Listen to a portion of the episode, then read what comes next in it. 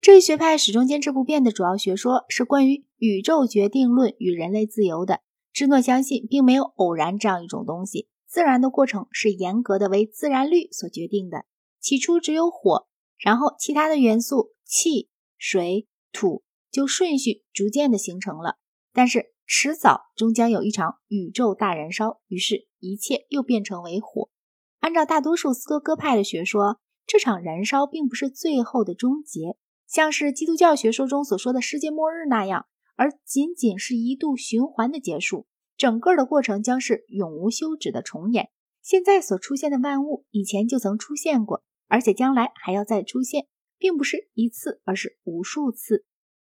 因而，这种学说看来似乎是没趣味的，并且无论在哪一方面，都并不比通常的唯物主义，例如德谟克利特的唯物主义，能更使人感到慰藉。但是，这只是它的一个方面。在斯多葛主义那里，也像在18世纪的神学那里一样，是被一个立法者所规定的。而这个立法者，同时也就是一个仁慈的天意。整个的宇宙，直到最微小的细节，都是被设计成要以自然的手段来达到某种目的的。这些目的除了涉及神鬼的而外，都可以在人生中找得到。万物都有一个与人类相关联的目的。有些动物吃起来是美味的，有些动物则可以考验我们的勇气，甚至连臭虫也是有用的，因为臭虫可以帮助我们在早晨醒来而不致躺在床上过久。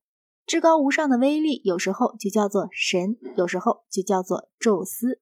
塞涅卡区别了这种宙斯与通俗所信仰的对象。后者也是实有的，但却处于附属的地位。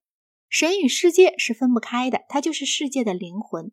而我们的每个人包含有一部分神圣的火，一切事物都是那个叫做自然的单一体系的各个部分。个体的生命当与自然相和谐的时候，就是好的。就一种意义上来说，每一个生命都与自然和谐，因为它的存在正是自然律所造成的。但是就另一种意义来说，则唯有当个体意志的方向是朝着属于整个自然的目的之内的那些目的时，人的生命才是与自然相协调的。德行就是与自然相一致的意志。坏人虽然也不得不遵守上帝的法律，但却不是自愿的。用克雷安德的比喻来说，他们就像是被拴在车后面的一条狗，不得不随着车子一起走。在一个人的生命里，只有德行才是唯一的善。像健康、幸福、财产这些东西都是微不足道的。既然德行在于意志，所以人生中一切真正好的和坏的东西都仅仅取决于自己。他可以很穷，但又有什么关系呢？他仍然可以是有德的。暴君可以把他关在监狱里，但是他仍然可以坚持不渝的与自然相和谐而生活下去。他可以被处死刑，但是他可以高贵的死去，像苏格拉底那样。旁人只能有力量左右身体之外。而德行则完全靠个人自己，所以每个人只要能把自己从世俗的欲望中解脱出来，就有完全的自由。而这些世俗的愿望之得以流行，都是由于虚假的判断的缘故。圣贤的判断是真实的判断，所以圣贤在他所珍视的一切事物上都是自己命运的主人，因为没有外界的力量能够剥夺他的德行。这种学说显然是有逻辑的困难的。如果德行真是唯一的善，那么仁慈的上帝就必定只能专心一意造就德行了。可是自然律却又产生了大量罪恶的人。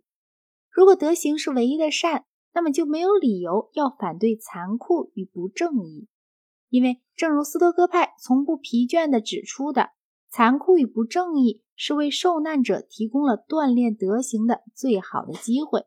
如果世界完完全全是决定论的，那么自然律就决定了我究竟是否有德。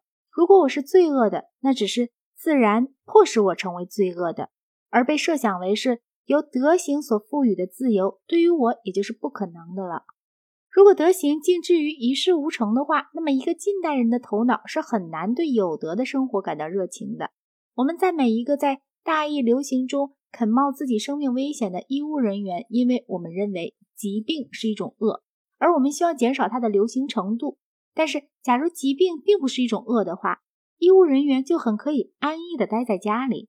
对于一个斯多哥主义来说，德行的本身就是目的，而不是某种行善的手段。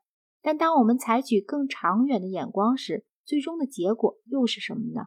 那就是现存的世界被火所毁灭，然后又是整个过程的重演。难道还能有比这更加奢靡无益的事情了吗？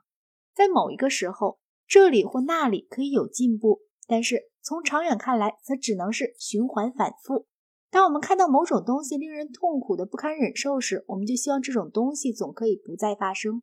但是斯多克派却保证我们说，现在所发生的将会一次又一次的不断出现。人们恐怕要想到，那连纵观全局的上帝也终于必定会因绝望而感到厌倦的吧？与此相联系，在斯多克派的道德观里，便表现着一种冷酷无情。不仅坏的感情遭到摒弃，而且一切的感情都是遭到摒弃的。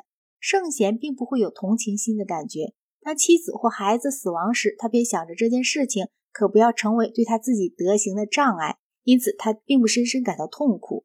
友谊，那曾为伊壁鸠鲁所高度称颂过的友谊，当然也很好，但是他可绝不能走到使你的朋友的不幸足以破坏你自己神圣的安宁的地步。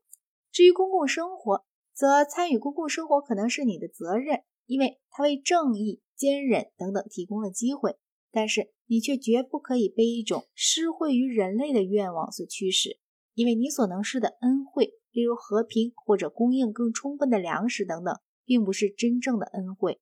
而且无论如何，除了你自己的德行而外，其他的一切都与你无关。斯多哥派并不是为了要行善所以才有德，而是为了要有德所以才行善。斯多哥派不曾有过爱邻如己的观念，因为。爱除了在一种表面的意义上而外，是斯多葛派的道德观里所没有的。当我谈到这一点的时候，我是把爱当做一种感情，而不是当做一种原则来谈的。作为一种原则，则斯多葛派也宣扬博爱。这种原则，我们可以在塞涅卡和他的后继者之中找到。或许他们是得之于早期的斯多葛派这一派的逻辑所引到的学说，被他的拥护者们的人道精神给冲淡了。这样，他们实际上比起他们若是能始终一贯的话，要好得多。康德他是非常有似于斯多葛派的。他说：“你必须对你的弟兄亲爱，并不是因为你喜欢他，而是因为道德律命令你这样。”然而，我怀疑他在私生活上是不能遵守这条戒律的。不谈这些一般性的问题，让我们还是回到斯多葛主义的历史上来。关于芝诺留下来的只有一些残篇。根据这些残篇来看。似乎他把神定义为是世界的烈火心灵。他说过，神是有形体的实质，而整个宇宙就构成神的实质。特尔图良说，按照芝诺的讲法，神渗透到物质世界里，就像蜜渗透到蜂房里一样。据丢根尼拉尔修说，芝诺认为普遍的规律，也就是正当的理性，是渗透于万物之中的。是与宇宙政府最高的首脑宙斯统一的神、心灵、命运，宙斯都是同一个东西。命运是推动物质的力量，天意或自然就是它的别名。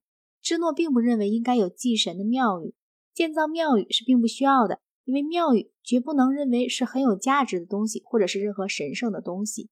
出于工匠之手的东西是不会有什么大价值或者神圣性的。他似乎和晚期的斯多哥派一样，曾相信过占星和占卜。西塞罗说，他认为星辰具有一种神圣的能力。迪欧根尼拉尔修说，斯多哥派认为各种占卜都是灵验的。他们说，如其有天意这种东西的话，那么也就必定有占卜。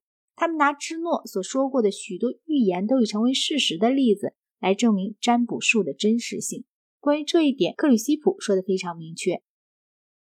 斯多葛派关于德行的学说虽不见于芝诺残存的著作中，但似乎就是芝诺本人的见解。